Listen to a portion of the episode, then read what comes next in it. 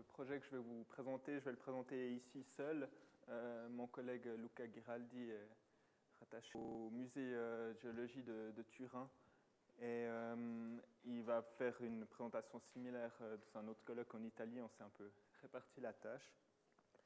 le fichier se met un peu de temps à, à charger parce que c'est donc un projet sur Internet, mais pour des raisons de sécurité, euh, j'ai préféré ne pas trop compter sur Internet aujourd'hui. Et euh, on va compter sur des vidéos. Je peux déjà commencer par vous donner le, cadre général du, projet. Donc, il s'agit avant tout d'un exercice. On avait l'envie de, travailler ensemble sur euh, cette question de, valorisation par l'image et par des médias comme Internet du patrimoine, du géopatrimoine en général. C'est des questions qui nous intéressaient toutes deux. Et là, c'était important d'avoir un exercice euh, euh, pratique, appliqué, euh, qui permettait de montrer un peu ce qu'il était possible de faire avec ces, questions.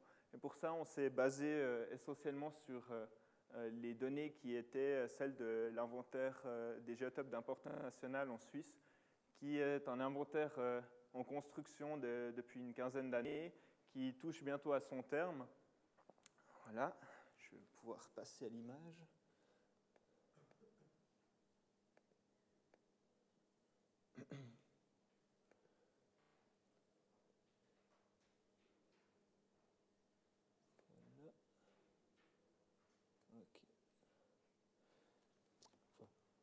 Donc le début, euh, je l'ai déjà dit, donc un, projet de collaboration avec envie d'utiliser ces, outils euh, d'Internet et euh, les données, donc cet inventaire en construction, qui avait aussi le principal intérêt, c'est que c'était un inventaire qui est fait sous une base collaborative.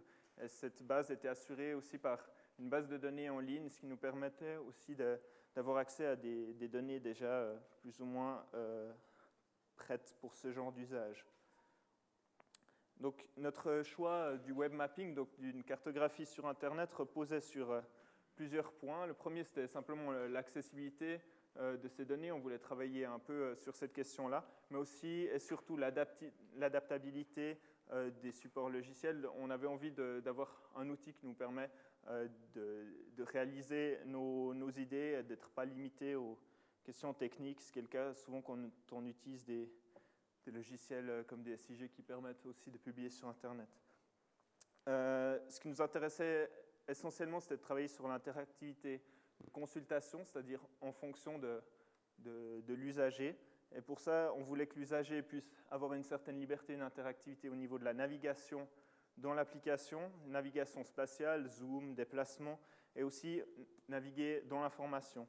On voulait également développer toute une partie sur la sélection, je reviendrai tout à l'heure là-dessus, et finalement aussi sur l'affichage, donc jouer avec l'affichage. C'est donc ces trois points d'interactivité qu'on voulait euh, tester et mettre en place.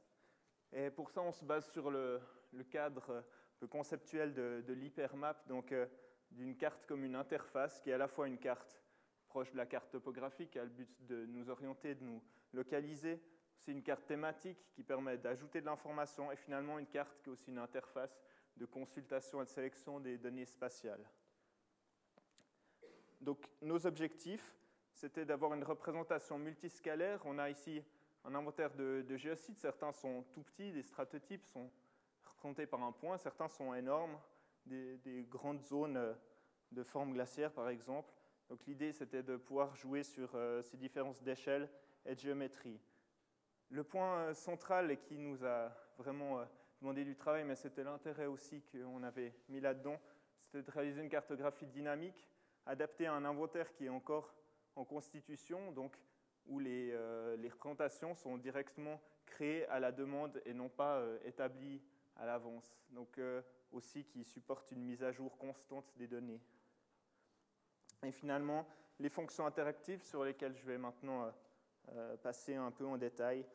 quatre fonctions principales qui étaient de localiser l'information, permettre des recherches spatiales, de contextualiser aussi cette information en fonction de, l'environnement. Et deuxième point, d'informer, donc simplement de publier l'information. Troisième point, de permettre des sélections, donc l'exploration de ce, qu'est-ce qui se cache derrière les données et pas parcourir un inventaire, par exemple, dans l'ordre alphabétique. Et finalement, comparer ces données avec d'autres sources d'informations. Donc ici, première euh, petite vidéo vous présente en gros le projet. Vous avez la carte qui est au centre. Et ici, elle nous montre simplement l'exploration spatiale. Par exemple, euh, j'habite dans la région de Zermatt où je vais en vacances à Zermatt. Qu'est-ce qu'il y a autour? C'est souvent le premier réflexe des gens qui sont euh, en contact avec ce genre d'interface, aller chercher ce qui se trouve dans tel genre d'endroit. Donc au niveau de la structure, simplement, j'y reviendrai pas après, on a cette zone de carte qui est la zone d'affichage, et puis ici, à droite, euh, l'interface qui permet d'agir sur cette carte en trois petits euh, secteurs. Donc là, on utilise le premier qui est celui de, la recherche, simplement. Deuxième euh, manière de rechercher, c'est celui du site précis, c'est peut-être la manière de chercher de celui qui a la connaissance de cet inventaire, qui peut rechercher un site en particulier, soit par son code, soit par son nom.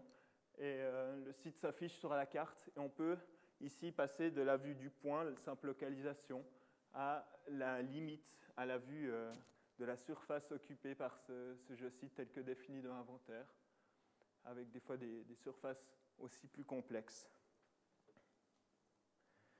Euh, maintenant, deuxième, euh, deuxième panneau, celui de la sélection. On peut établir des sélections selon les attributs des, des données. Ici, on a sélectionné des sites actifs et on peut aller consulter euh, l'information liée à ces sites euh, directement. Même chose, par exemple, pour les sites passifs, je profite aussi de vous montrer quelques exemples du, contenu de, cet inventaire. Ici, on avait le glacier de Saint-Fleuron et ici, euh, un affleurement de molasse avec des grottes dans la région de Fribourg. Autre manière, autre attribut qui peut servir de base à une sélection, la naturalité ou l'artificialité des sites, avec on voit ici les, couleurs qui représentent les grandes catégories géomorphologiques, géologiques et spéléologiques. Et euh, on a à chaque fois le résultat de la sélection qui s'affiche, donc qui représente un, tri et une carte qui est produite dynamiquement euh, selon l'intérêt de l'utilisateur à ce moment-là. Dernier point qui permet de sélection ici, on pourrait en imaginer d'autres, c'est celui qu'on a retenu. Ici, une sélection euh, basée sur l'intérêt principal de ces géosites. Avec, on a les, différentes disciplines des géosciences qui nous permettent ici, par exemple, de retrouver des sites en lien avec l'hydrogéologie. Et euh, on ne s'est pas arrêté là parce qu'on ne voulait pas euh, avoir cette limitation de sélection. Et on voulait aussi que de pouvoir multiplier les, sélections pour aussi pouvoir euh, recentrer notre recherche. Ici, on mêlant plusieurs catégories de, d'intérêt, la paléontologie, la sédimentologie et je ne sais plus ce que j'ai mis encore, la stratigraphie, avec quelques sites qui apparaissent ici, tous en rouge, c'est des sites essentiellement d'intérêt géologique, gisement fossilifère, ici, euh, pas loin de Lausanne. Et puis finalement, euh, on a aussi la possibilité de, mêler de tout, donc de faire une recherche à la fois sur les caractères naturels, actifs et ici géomorphologiques, et on peut également représenter l'entier des surfaces qui nous donne une certaine image de l'importance que représente à l'échelle la surface du territoire euh, une certaine catégorie de sites. Un point suivant qui est dans le troisième onglet, euh, c'est de, je commence par une petite sélection de certains sites, euh, c'est de comparer ces sites à des inventaires. C'était le dernier mandat qui a été effectué ici au sein de l'Institut de géographie, qui était de caler les limites de l'inventaire, des de l'inventaire, avec l'inventaire euh, fédéral des paysages. Et c'est ce qui est représenté euh, ici. Donc en orange, on a la limite des géosites, d'un, de deux en fait, géosites, et euh, en vert, la limite de l'inventaire fédéral des paysages. On voit qu'il y a des concordances. On voit aussi qu'il y a des limites qui, qui ne, qui ne, se suivent pas, simplement parce que la base qui, euh, qui, amène ces limites n'est bien sûr pas la, même. On a un intérêt qui est ici euh, pas forcément lié au paysage, mais plutôt au processus et aux limites, euh, par exemple, de bassin versant pour le glacier d'Aletsch. Et finalement, un autre moyen de comparer, un moyen de comparer avec d'autres jeux de données, n'importe quelle donnée spatialisée nous permet de mettre en lien euh, ces, différents. C'est des choses que vous avez pu euh, sûrement expérimenter dans des SIG. Ici, on donne euh, l'occasion aussi de le faire avec n'importe quelle donnée spatialisé, mais directement sur Internet, donc de manière plus légère pour un utilisateur moins averti, sans environnement logiciel lourd. Comme conclusion, en quelques points, pour nous, le, bilan du projet était très positif. Ça nous a montré qu'il est possible de mettre assez facilement en place une telle interface cartographique. Ça apporte une certaine plus-value à un inventaire, euh, simplement aux questions d'attractivité, de, facilité à entrer dans cette information, donc un bon outil aussi de communication et d'information, même si ici on ne parle pas de vulgarisation, mais simplement de, publication. Euh, l'intérêt du projet euh, en lui-même, de l'outil qu'on a créé, c'est qu'il est entièrement dynamique, donc il est, directement euh, relié à cette base de données qui peut être mise à jour simplement. Et c'est aussi cette interface qui euh, est triée selon les usages, selon euh, les fonctions qu'on a envie d'utiliser, sans trop surcharger la, carte. Les perspectives pour les fonctionnalités qu'on voit assez faciles à mettre en place, ce serait l'ajout libre de données spatialisées, donc pas seulement celles qu'on a choisi d'enregistrer, en fait ce serait l'aboutissement de cette vision un peu dynamique et ouverte du, site.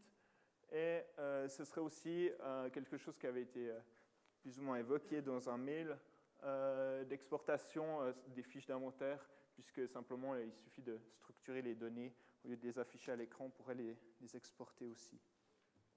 Et puis, c'est aussi la question de se demander si Internet peut être aussi un, un moyen de communication complémentaire à une carte papier, à une brochure, à un livre, euh, simplement un autre canal qui est, qui est, à disposition, qui permet sûrement de toucher d'autres personnes ou, d'autres usages, simplement une consultation rapide par exemple.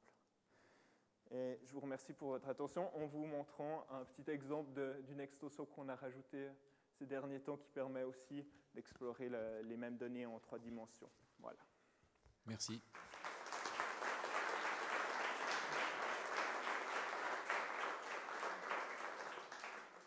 Que vous avez des questions à poser à Simon?